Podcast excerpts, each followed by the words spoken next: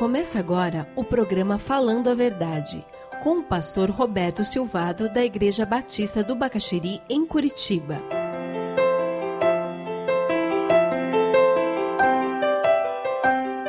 Êxodo 20, você encontra a partir do versículo 4, referência ao segundo dos dez mandamentos. Nós estamos dando continuidade ao nosso estudo dos dez mandamentos, servir a um único Deus.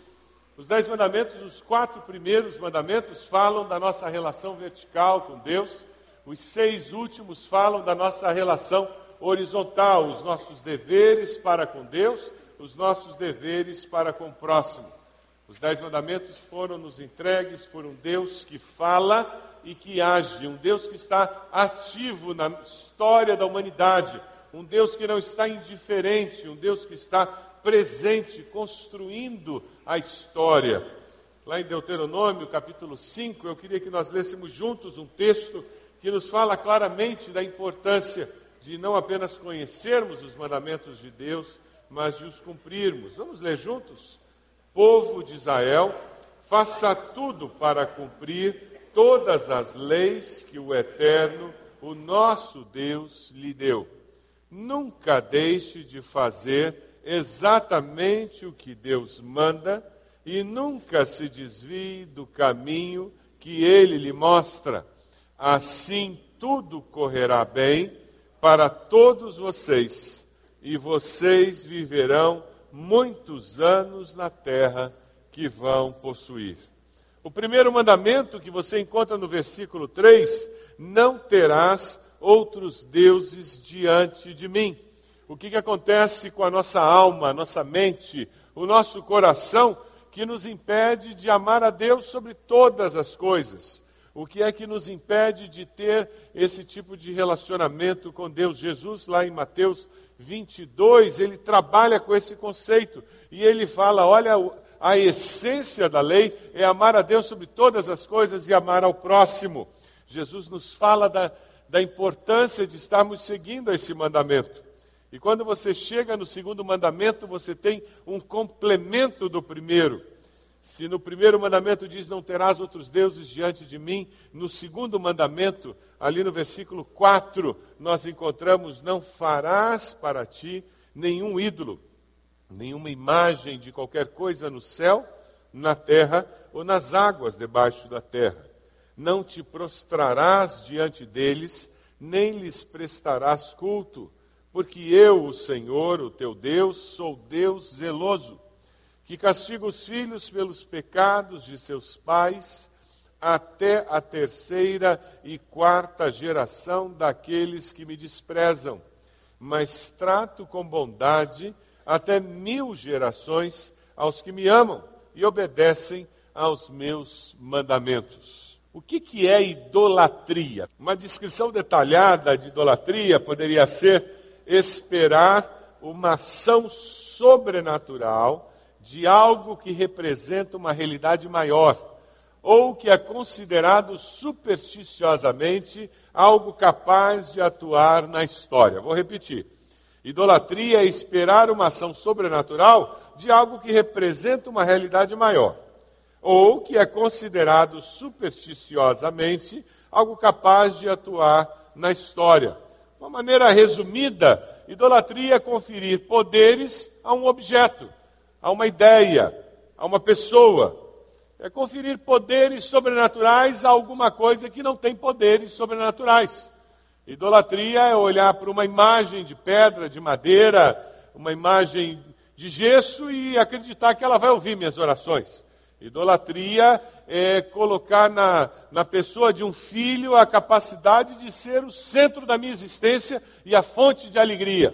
Idolatria é achar que porque eu me casei, agora eu vou ser feliz. E aquela pessoa com quem eu me casei vai ser a fonte da minha felicidade. Isso é idolatrar o cônjuge.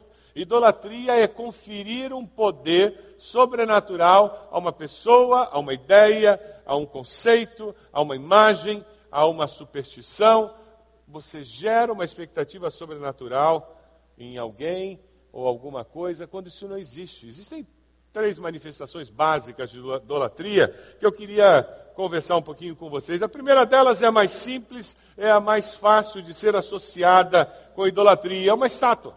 Você faz uma estátua e você adora aquela estátua. Milhões de deuses na, na Índia, você tem Buda, você acende lá um incenso e alguns vão dizer, ah, ninguém está adorando Buda, mas é isso que a pessoa está fazendo. Ela transfere para aquela imagem, ela transfere para aquela, aquela imagem que tem em casa um poder sobrenatural de receber aquele incenso, de receber aquela oração, aquela prece. É uma forma simples de idolatria. Existem uma for formas mais elaboradas de idolatria, em que a estátua existe, mas não para ser adorada para ser venerada, embora a consequência natural é que aquela estátua acaba sendo adorada mesmo.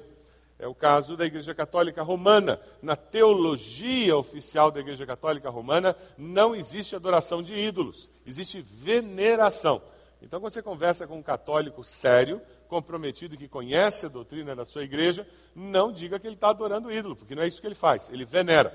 A ideia é você ter a imagem de Maria, dos apóstolos, e você ser lembrado das virtudes cristãs daquelas pessoas através da imagem. É esse o conceito básico, que aquelas imagens vão ajudar você a ser relembrado das virtudes cristãs daquelas pessoas, e assim você vai ser estimulado a ter as mesmas virtudes cristãs. O que acontece é que nós, seres humanos, temos uma tendência incrível de transformar o símbolo no objeto que ele simboliza.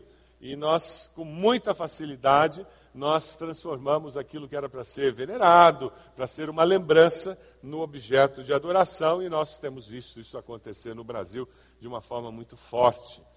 Mas não seja tão crítico com a Igreja Católica, porque nós evangélicos temos muitos ídolos particulares nossos nós temos uma maneira mais sofisticada de construir nossos ídolos. Existe uma forma subjetiva, mais sofisticada de construção de ídolos que abrange também as superstições. Você constrói ídolos e você pratica a idolatria usando pessoas, ideias, conceitos, ritos que assumem uma magia e passam a ser utilizados como fonte de poder. Então, você vai encontrar cartomantes, horóscopos, sendo utilizados e idolatrados por alguns de nós na prática. Eu não acredito em horóscopo, mas todo dia de manhã é a primeira coisa que eu vejo na Gazeta. Conhece gente assim? Eu começo a conferir algum poder àquele conceito de que eu não acredito que entrar por uma porta de uma casa e sair por outra, essa história de que você leva a sorte da família. Mas para evitar problemas, eu não saio por uma porta diferente da que eu entrei. Conhece gente assim? Eu não acredito nessa história de azar por passar embaixo de escada. Mas por que, que eu vou passar? Gato preto, então nem se fala, né? Eu não acredito que gato preto passar na frente da gente dá azar. Mas que susto ele passou. E essa história de planta, comigo ninguém pode, espada de São Jorge proteger a casa, é muita bobagem, não é mesmo? E você comprou uma casa e adivinha o que, que o morador antigo tinha no jardim? Espada de São Jorge, comigo ninguém pode e um pezinho de arruda do lado. Já que está ali, mal não faz, né? Já ouviu isso? Isso não faz bem nenhum, mas mal não faz. Faz mal? Faz mal. Se eu mantenho essas coisas que no folclore, no imaginário, são supersticiosas, se eu as mantenho ali, faz mal, porque eu abro a brecha para o diabo criar situações aonde eu vou começar a acreditar que de fato essas superstições são verdadeiras e elas vão começar a me amarrar e elas se transformam em ídolos da minha vida no momento em que elas substituem a minha lealdade ao único Deus, a minha confiança ao único Deus. E eu passo a olhar para essas superstições com uma postura de adorador, com uma postura de quem depende delas. Você ouviu o programa Falando a Verdade. Se você deseja receber a cópia desse programa, envie um e-mail para falandoaverdade@ibb.org.br ou pelo telefone 41 3363 0327, dizendo o dia em que ouviu esse programa.